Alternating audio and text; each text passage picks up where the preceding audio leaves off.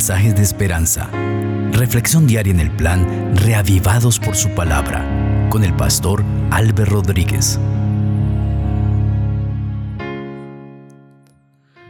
Saludo cordial, queridos amigos. Hoy estudiaremos la tercera epístola de San Juan Apóstol. Vamos a orar para pedir la dirección de nuestro Dios. Padre maravilloso, gracias porque nos das la oportunidad de meditar una vez más en tu palabra. Bendícenos al acercarnos a ella. Que sea tu Espíritu ayudándonos a entender el texto bíblico. Bendice a cada persona. No por casualidad está escuchando en esta hora. Habla a su corazón. Responde, Señor, a sus necesidades y a los motivos de su corazón. Que hoy pueda escuchar tu voz a través del texto bíblico. En Cristo Jesús. Amén. La tercera epístola de San Juan Apóstol es una epístola más universal. Y es considerada de esta manera porque pues su aplicación y la dirección de la escritura es para toda la iglesia. Esta es la quinta epístola universal. Escrita también por San Juan Apóstol, seguramente después del año 95 después de Cristo ya es un anciano también, líder que ama su iglesia, y gran parte de la carta es usada para orientar a la iglesia sobre la manera como tiene que actuar con un líder que se ha atribuido unas prerrogativas que no le confieren y que al parecer ha sido permeado por las enseñanzas de los gnósticos y así está conduciendo a la iglesia. Diótrefes.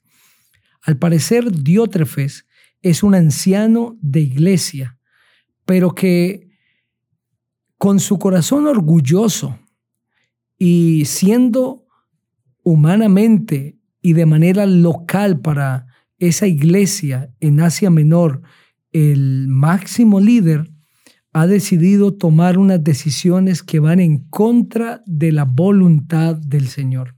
Así que el apóstol Juan, inspirado por el Espíritu Santo, escribe a la iglesia para rechazar la manera como Diótrefes está dirigiendo. Vamos a leer este precioso escrito del el apóstol Juan, inspirado por el Espíritu Santo. Así dice la palabra del Señor. El anciano Agallo, el amado, a quien amo en verdad. Amado, yo deseo que tú seas prosperado en todas las cosas y que tengas salud, así como prospera tu alma. Mucho me regocijé cuando vinieron los hermanos y dieron testimonio de tu verdad, de cómo andas en la verdad. No tengo yo mayor gozo que oír que mis hijos andan en la verdad. Amado, fielmente te conduces cuando prestas algún servicio a los hermanos, especialmente a los desconocidos, los cuales han dado ante la iglesia testimonio de tu amor. Y harás bien en encaminarlos como es digno de su servicio a Dios para que continúen su viaje, pues ellos salieron por amor del nombre de Él sin aceptar nada de los gentiles. Nosotros pues debemos acoger a tales personas para que cooperemos con la verdad. Yo he escrito a la iglesia, pero Diótrefes, al cual le gusta tener el primer lugar entre ellos, no nos recibe. Por esta causa, si yo voy, recordaré las obras que hace profiriendo palabras malignas contra nosotros y no contento con estas cosas, no recibe a los hermanos, a los que quieren recibirlos, se los prohíbe y los expulsa de la iglesia.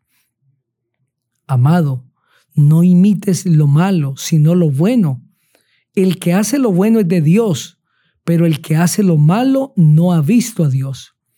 Todos dan buen testimonio de Demetrio y aún la verdad misma. Y también nosotros damos testimonio y vosotros sabéis que nuestro testimonio es verdadero. Yo tenía muchas cosas que escribirte, pero no quiero escribírtelas con tinta y pluma, porque espero verte en breve y hablaremos cara a cara. La paz sea contigo. Los amigos te saludan. Saluda tú a los amigos, a cada uno en particular. Amén. Esta preciosa carta es escrita para la iglesia en general. Sin embargo, hace alusión a un nombre llamado Gallo. Este hombre, entendemos, es un líder de la iglesia de buen testimonio. Sin embargo, nada sabemos aparte de esto, lo mismo que expone la carta.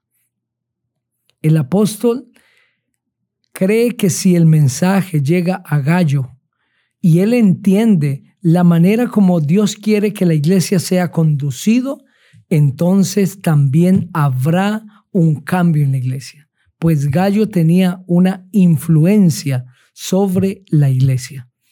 El deseo de Dios, no solamente para Gallo, sino para todo ser humano, se expresa en el versículo 2. Amado, yo deseo que tú seas prosperado en todas las cosas y que tengas salud así como prospera tu alma.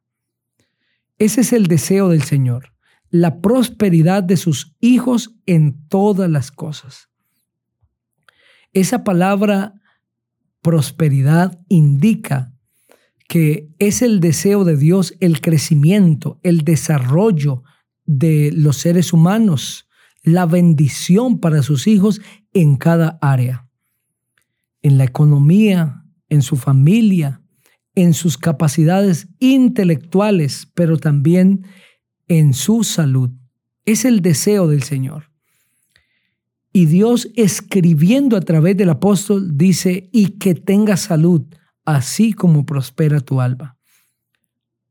Millones de personas hoy en el mundo quieren prosperar en muchas cosas y tienen sueños, tienen anhelos, se han puesto metas, pero sacrifican su salud para alcanzar esas cosas que consideran prosperidad. Y realmente no lo es, porque un día que la salud se ha visto dañada, deteriorada, se darán cuenta que no ahorraron, que no consiguieron, sino que más bien malgastaron, mal usaron la salud. Y a veces las mismas riquezas no alcanzan para volver a restaurar la salud. Es por eso que el deseo del Señor es que prosperes, pero también que tengas salud. Y para tener una óptima salud no se requiere solamente el deseo del Señor, sino la disposición y la disciplina del el ser humano.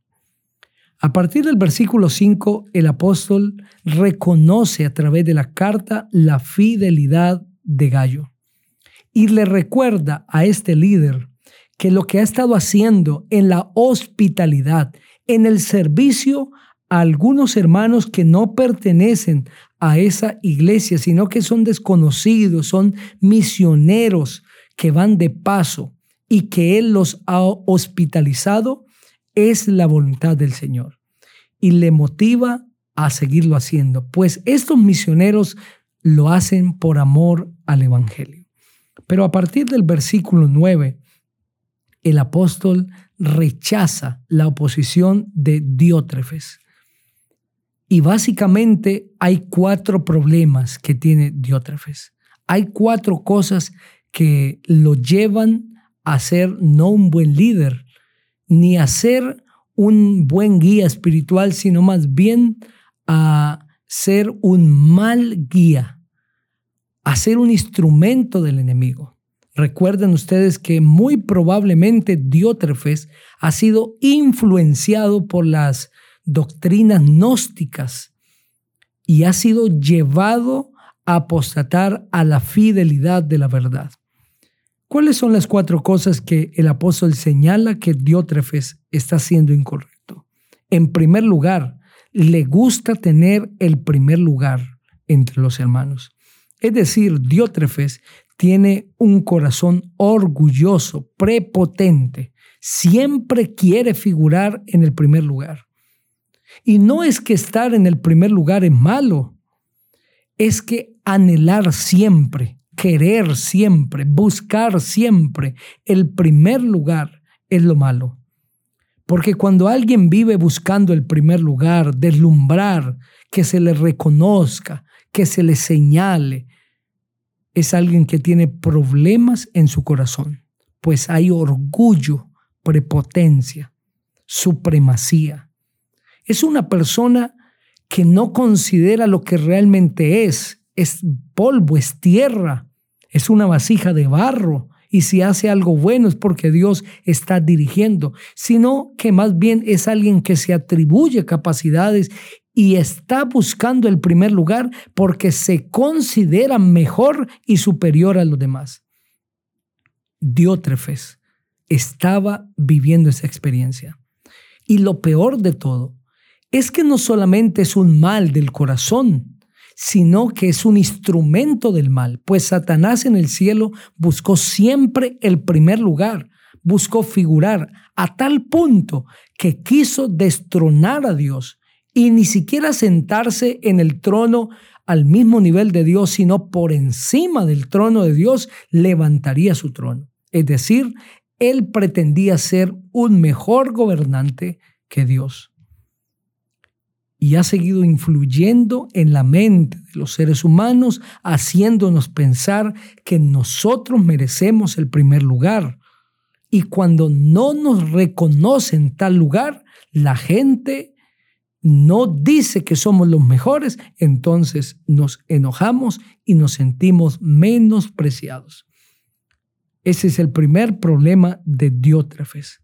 El segundo problema es que el apóstol dice, nosotros hemos escrito cartas. Yo he escrito a la iglesia, pero Diótrefes no nos recibe. Y esto que no recibe a los apóstoles lo debemos entender de dos formas por los versículos 9 y 10. Número uno, los escritos del apóstol Juan no eran leídos a la iglesia por Diótrefes. Consideraba que no eran importantes y evitaba que la iglesia conociera tales escritos inspirados por Dios. Y en segundo lugar, cuando llegaba algunos hermanos de parte del apóstol Juan, no los recibía. No quería recibirlos. Este es el segundo problema de Diótrefes. Y aún más que esto, profiere palabras malignas contra nosotros, dice el apóstol en el versículo 10. Profiere palabras, no contento con esto profiere palabras. En otras palabras, rechaza totalmente los escritos de los apóstoles a ellos mismos y hace que la iglesia tenga un mal concepto. Diótrefes tenía problemas con el chisme también, pues hablaba cosas contra los siervos del Señor. Tenía resentimientos contra los líderes de la iglesia. Esto no es puesto por el Espíritu de Dios, sino que es puesto por el instrumento enemigo de Dios, que es Satanás. En tercer lugar, Diótrefes le prohibía a los hermanos recibir a los apóstoles. Eso dice el versículo 10. Y a los que quieren recibirlos se los prohíbe. No solamente él no los recibía en casa, sino que les prohibía a los hermanos recibir a los apóstoles, a los enviados, a los predicadores. Este hombre tenía serios problemas con aceptar la autoridad de la iglesia. Tenía serios problemas la iglesia con un líder de esta calidad. Y en cuarto lugar, a los hermanos que recibían a esos predicadores, los expulsaba de la iglesia. Ahora entendemos por qué es que el apóstol felicita a Gallo por su hospitalidad, por su dadivosidad, porque él recibe a los predicadores, porque seguramente Gallo ha sido oprobio, ha recibido oprobio más bien de parte de Diótrefes. Ha sido mal señalado de una manera injusta, ha sido tratado por Diótrefes. Esta autoridad que Diótrefes se está atribuyendo, Dios no la sancionaba en ese momento y no la sanciona hoy. Que un líder diga que un miembro no puede pertenecer a la iglesia, no ha sido sancionado por el Señor. Es la iglesia misma la máxima autoridad. Cuando un, miembro de la iglesia o un líder es disciplinado, es la iglesia en su plenaria que ha de tomar la decisión, pero no un líder como lo está haciendo Diótrefes. Y menos cuando no hay una falta para tal decisión, sino que por ser hospitalarios y bondadosos, los hermanos de la iglesia eran expulsados de la iglesia por Diótrefes. Qué mal liderazgo. Los apóstoles tuvieron que luchar con líderes como estos, que aunque estaban liderando, sirviendo en la iglesia, lo estaban haciendo de una manera incorrecta. Es necesario que los líderes tengan una conexión directa con el Señor para que sea el Espíritu Santo el que dirija la mente del líder. Si hoy hablo para un líder, Dios no te ha puesto para liderar como tú quieres, sino para ser un instrumento en las manos del Señor bajo la dirección del Espíritu Santo. Quiero invitarte para que tú también, miembro de iglesia, si has sido maltratado por un líder, permanece en la iglesia, porque esta iglesia es el medio de salvación de Dios para el mundo, aunque los líderes se equivoquen. Te invito para que juntos oremos y pidamos la bendición de nuestro Dios. Padre maravilloso, gracias por tu palabra.